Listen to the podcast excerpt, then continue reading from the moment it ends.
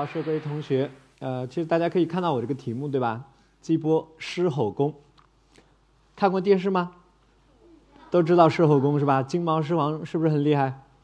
然后他用狮吼功可以把别人伤害了，但是呢，我要不要我给大家表演一下？啊、但是我不会啊，但是我不会啊，所以呢，我今天只能告诉大家狮吼功是怎么来伤害别人的啊。呃，他呢，在科学上来讲啊，有一个非常重要的概念，就是激波。《流浪地球二》大家看过吗？我是《流浪地球二》的科学顾问，啊，厉害吧，厉害吧，是不是很厉害啊？好，接下来我要给大家看一个《流浪地球》的片段，大家可能有印象啊，我给大家复习一下，就是当月球危机发生的时候，人类在月球上放了几千个核弹来把月球引爆的这样一个场景啊，给大家看一下这个这个小小的片段、啊、当中的一个剪辑。在这里头呢，大家注意看这个光球，对吧？然后一个一个核弹爆炸之后呢，然后很多很多的光球，然后呢，这些光球最终啊叠加到一起，就是它的这个相控矩阵。然后呢，我们派了很多的这个宇航员去把它引爆了，是最后是人为的引爆它，对吧？那个场景很感人。那么这个时候，它在爆炸之后产生的这些光球，最终把这个月球摧毁了。啊，大家记住了，是这个光球把它摧毁了，因为那什么呢？核弹爆炸之后形成了这样的冲击波，也就是我们所说的啊，这个题目里头的激波，最终把日月球炸掉了啊，这是激波的由来。那么这是电影里头看到的。OK，接下来我们看一个实际的核弹爆炸的场景。大家能看到，这是一个啊，呃，这个这个上个世纪四十年代啊，这个美国人做的一个核爆的实验。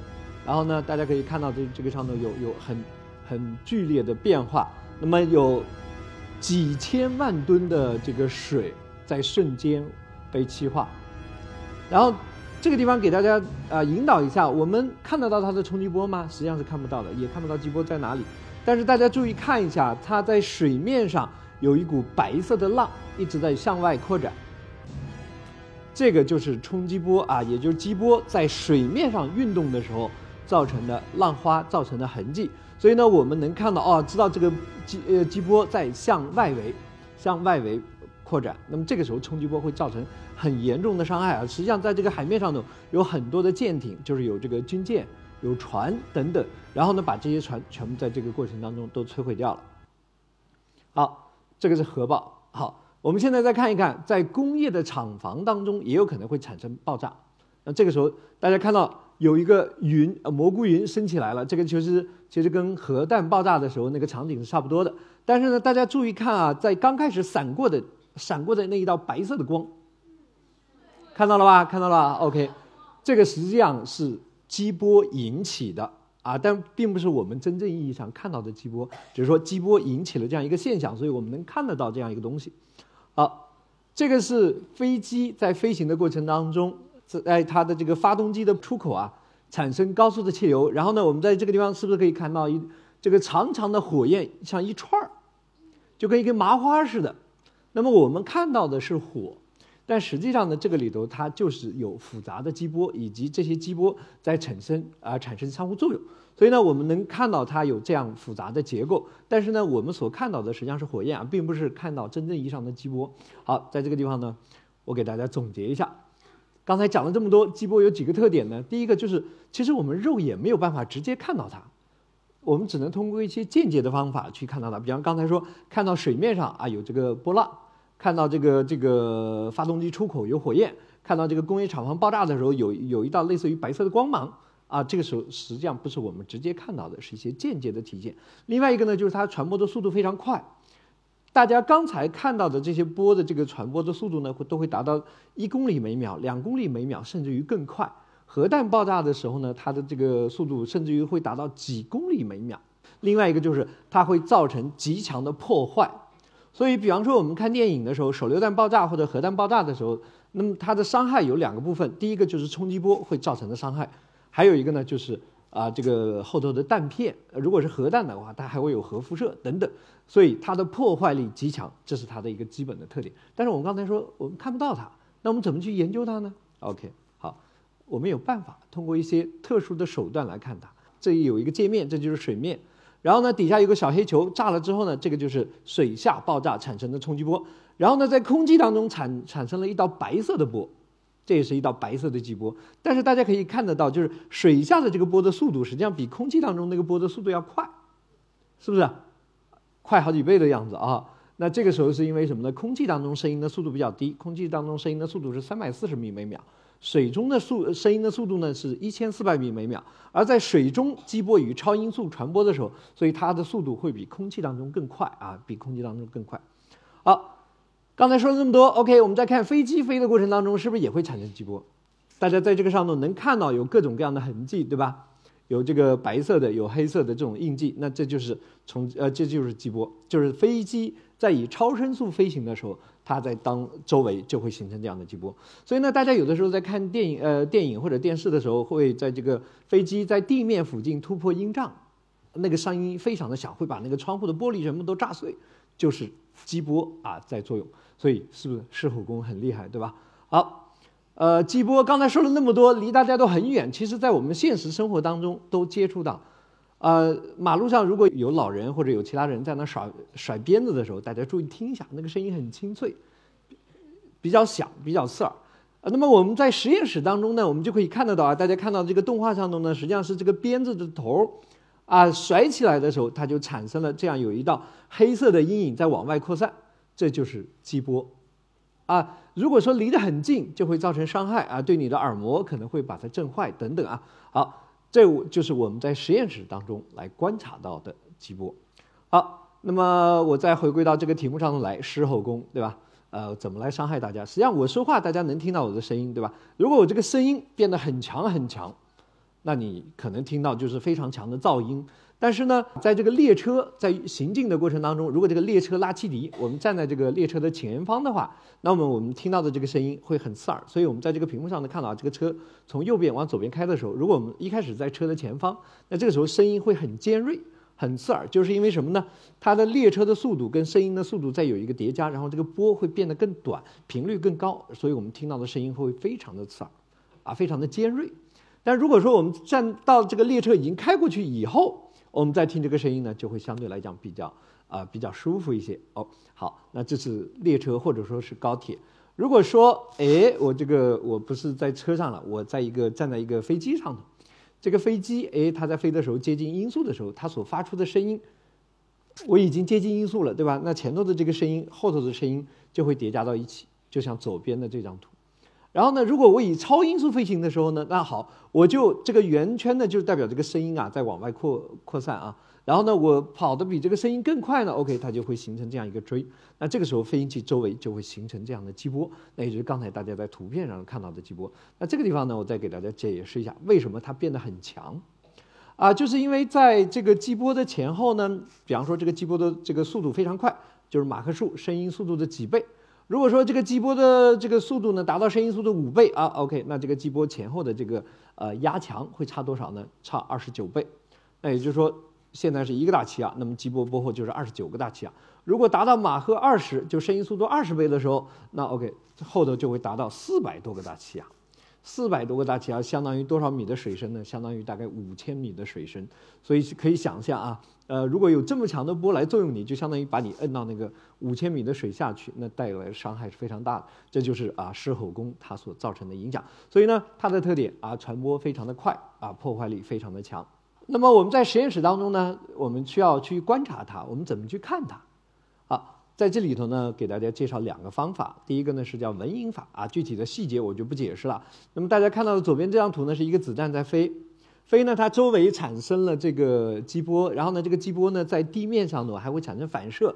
那这个时候就是刚才所解释的，这个飞机在地面上产生啊这个突破音爆的时候，啊就超过声速的时候，OK，它会产生这样的一些现象，然后呢造成各种各样的冲击波，然后这些冲击波呢会对呃地面上的人以及建筑物造成伤害。第二个呢是子弹出膛啊，大家看到右边是一把步枪，对吧？然后呢，上头有一个子弹从那个枪里头打出来，所以呢，实际上我们听到这个枪啊开枪的时候，听到听到的声音，实际上主要包括两个部分。第一个部分呢，就是这个子弹在飞的过程当中呢，它的周围会产生激波，啊，就是这个子弹周围大家看到的这个痕迹。另外还有一个呢，就是什么呢？大家在后头看到的这个比较比较大的这个圆的啊，那这个时候是什么呢？就是子弹的那个火药从这个枪口喷出来之后呢，对空气产生压缩，然后呢形成了这样一个球形的波。所以呢，实际上啊是这个这个枪的这个声音呢，包括两个部分啊。那么我们听到的，当然耳朵可能很难分辨得出来。那所以呢，消音器。那实际上要消两个部分，第一个你要把子弹的这个波消掉，实际上是不可能的，除非你把这个子弹的速度降低啊，你才会这个影响才会变小。另外一个呢，实际上是把这个枪口的这一部分的这个气流产生的影响给它消除掉。所以呢，消音器呢不会像我们在电影上或者电视上看到的那个声音那么小，它的声音其实还是比较响的啊。这个地方呢，给大家看一个，就是刚才看到了一个水上的核爆啊，这个。在海洋当中发生的一个核爆，那么我们在实验室当中，如果要研究它，研究这些激波产生的伤害，以及它的怎么来发展，怎么来演化，那我不可能弄一个核弹放在实验室去爆炸吧，对吧？所以呢，我在实验室就可以呃伪造出来一些，或者说我通过一些特殊的手段，我就可以模拟它。然后呢，怎么弄呢？就好比刚才这个枪，啊，这个枪。我在这个气流呢，在这个枪口，它会产生这样的波。所以呢，在这个动画当中，大家看到的啊，就是类似于用一杆枪啊，形成了这样一个冲击波，呃，这个激波。然后这个激波呢，再去看，大家看到这个高高矮矮的，实际上是房子。那这个时候大家可以看到啊，它会对周围的建筑物产生什么样的影响，以及它在这个过程当中怎么去变化，等等等等。啊，另外一个呢是蚊蝇法。那实际上呢，大家看到了这个球以超音速在飞行，然后呢前头呢形成了激波，但是后头有很多很多的条纹。那么这一个每一个条纹呢，都代表一定的这个密度的值，具体的值。所以呢，我在这里头呢去数这个条纹，我就可以数出来，哎，这个地方大概密度会达到多少，压强会达到多少，等等等等啊。所以它的这个研究呢，就会比刚才的这个蚊引法呢更加的细致。啊，细节我就不讲了。那在这里呢，我给大家看啊。两个方法之间的对比，那么从左边这个图呢，实际上是这个蚊引法，右边呢实际上是干涉法。那么这两个方法，我们能看到，哎，都是激波从左边在往右边在。跑，然后呢，跟这个 SWDP，这是我的团队的名字啊。然后呢，跟它产生各种各样的相互作用。大家可以在这个过程当中看到这个波在里头发生各种各样的扰射、衍射，然后呢，还会产生各种各样的漩涡。大家看到好多东西在那转，那实际上就是漩涡啊。然后呢，会产生各种复杂的作用啊。那这就是我们用它来做研究的一些基本的方法。好，呃，在这里呢，给大家科普一个概念：声障。啊，在这个四十年代，大家科学家都认为飞机是不能够超过声速的，因为什么呢？在接近声速的时候，这个飞机啊就会剧烈的震，震到一定的程度之后呢，这个飞机就会散架，而且它的阻力会非常大，它也飞不动，等等等等。那实际上它所出现的问题呢是什么呢？就飞机在接近声音速度的时候，实际上它在机翼的上表面已经超过了声音的速度，所以呢，在上表面是会形成这样的激波，然后呢，这个激波呢在这个地方又会来回的晃。所以呢，它会让这个机翼在那个地方震啊，最终会把这个机翼震散架。那这个问题是谁揭露出来的呢？好，一个两个非常著名的科学家，钱学森大家认识吧？啊，郭永怀也认识对吧？啊，这两位科学家的故事呢，我就不在这儿讲了。两位科学家都是我们国家的两弹一星的功勋科学家。实际上，他们在回到中国之前就已经是国际上非常有名的空气动力学的专家。那么他们联合发表了一篇论文啊，这个呃名字我不详细说了，最后有几个字叫上临界马克数。那么这个上临界马克数就是来揭示了刚才所说的这个现象，在机翼的上表面形成了这样的激波，最终导致散架。那后来呢，升障怎么来突破呢？实际上最简单的就是一定要有足够的动力。那我有很好的发动机，可以推着这个飞机迅速的突破声音速度的时候。OK，那就突破了声障。那这个时候飞机它在那个地方一开始会震，但是呢，因为这个时间非常短，它可能都没有来得及震完，就已经突破声速了。所以呢，实际上在这个四十年代的时候呢，就通过火箭动力的，就火箭发动机推着它使劲冲过去了。然后到后来呢，战斗机呢就已经可以用这个喷气发动机来使它实现超声速的飞行。所以呢，后来战斗机的滑代一代、二代、三代、四代等等，实际上从第一代战斗机开始就可以突破声速了。啊，所以呃，这是这个声障的来啊来源。另外一个呢，给大家介绍一下，我呢是研究高超声速飞行的。那么，所以呢，在高超声速飞行的过程当中，飞行器周围就会产生激波。那么，这个激波会造成阻力，会对它进行加热。在这里呢，我们看啊，最左边这张图啊，呃，前头形成了一个激波，这个激波像不像一张弓？对吧？像一张弓。那么这个时候它的阻力极大，那怎么办呢？我要对它进行减阻。OK，我就在前头装了装了一个支杆儿啊，大家看到这个上头有一个杆儿。然后呢，这个时候它激波的形状就从这个弓变成了一个锥，对吧？这个时候我告诉大家，阻力可以降低百分之七十。啊，所以在这个地方再提醒大家啊，大家去呃有机会去看超人的电影。超人在飞的时候有一只胳膊伸在前头，啊，有一只胳膊伸在前头。然后你们注意看啊。他那个胳膊呢？有的电影当中呢，胳膊上呢会周围会有一圈白色的光芒，这个时候就是冲击波啊，说明好多电影里头已经做了这些细节。所以呢，超人也知道，哎，我飞的时候把胳膊伸在前头啊，这个时候就会降低阻力。所以我们游泳的时候，尤其自由泳，哎，有一个动作就是把胳膊伸到前头去啊，实际上就是有减阻的效果啊，有减阻的效果。好，另外一个呢，在飞行器周围形成了这样的非常强的激波啊，大家看到的左边的两张图是天问一号。呃，知道是什么是天问一号吧？就是去火星的那个飞行器啊。然后呢，进入火星的时候呢，它跟火星大气会形成这样的啊冲击波。那么我们在实验室当中做相应的实验，大家可以看到，两公里每秒到两点六公里每秒的时候，空气开始发光了。如果再到十公里每秒的时候，哎，空气变成蓝色的了。就不再是我们呼吸的这种简单的无色无嗅的空气了。这个时候，空气变得很复杂，会产生各种各样啊非常复杂的相互作用。那么第一张图呢，这个激波啊，激波波后的空气的温度大概是多少呢？一千八百度。到第二张图就达到多少呢？两千九百度。第三张图达到多少呢？大概是一万到一万两千度。啊，这个温度非常的高啊，所以飞行器在飞行的过程当中非常的危险。那在这里呢，给给大家讲一个题外的话，就是流星看到过吗？啊，流星为什为什么我们能看到流星？跟空气摩擦把那个陨石烧掉了，对吧？好，实际上呢，比这个过程要更复杂一些，因为这个流星啊，或它其实都是很多致密的金属，然后呢，来进呃进入大气层的时候呢，好，速度非常快，第一宇宙速度、第二宇宙速度，甚至于比这个速度更快，达到十公里每秒，甚至于更高的速度。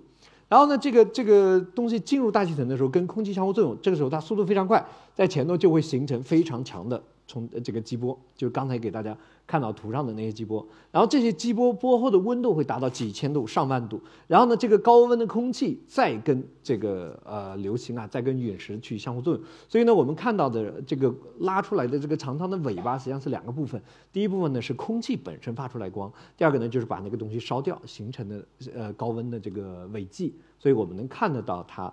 啊，实际上包括两个部分，大家今天应该应该能记得这样一个故事了啊。啊。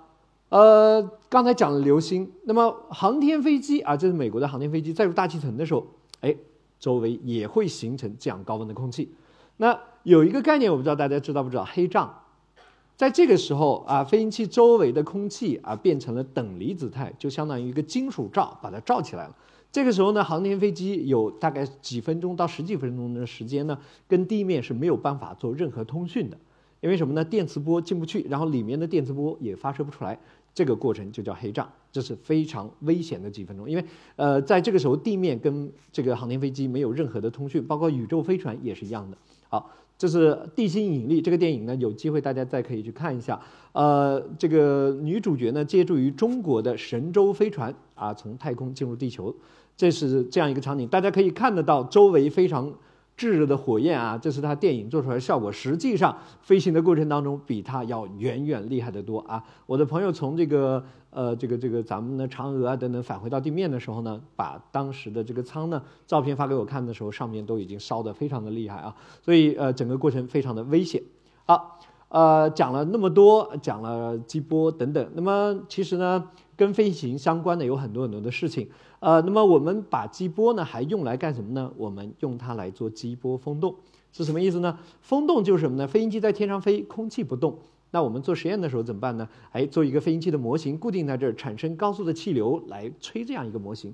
但是这个过程需要很大的能量，所以呢，我们通过激波来对风洞、对空气进行加热。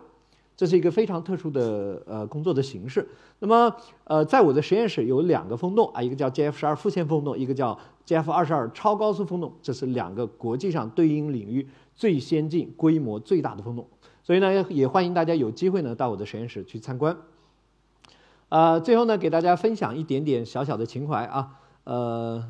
每一个人都很努，都需要去努力的去工作啊。我们刚才说我们的风洞做到国际上最先进，啊，因为什么呢？我们花了几十年的时间去努力。我们从一九五八年开始研究，然后到一九九八年、二零零八年、二零一八年等等，有很多很多的台阶，很多很多的这个困难的地方。所以呢，对于大家来讲，无奋斗不青春。好，我的报告就到这里，谢谢大家。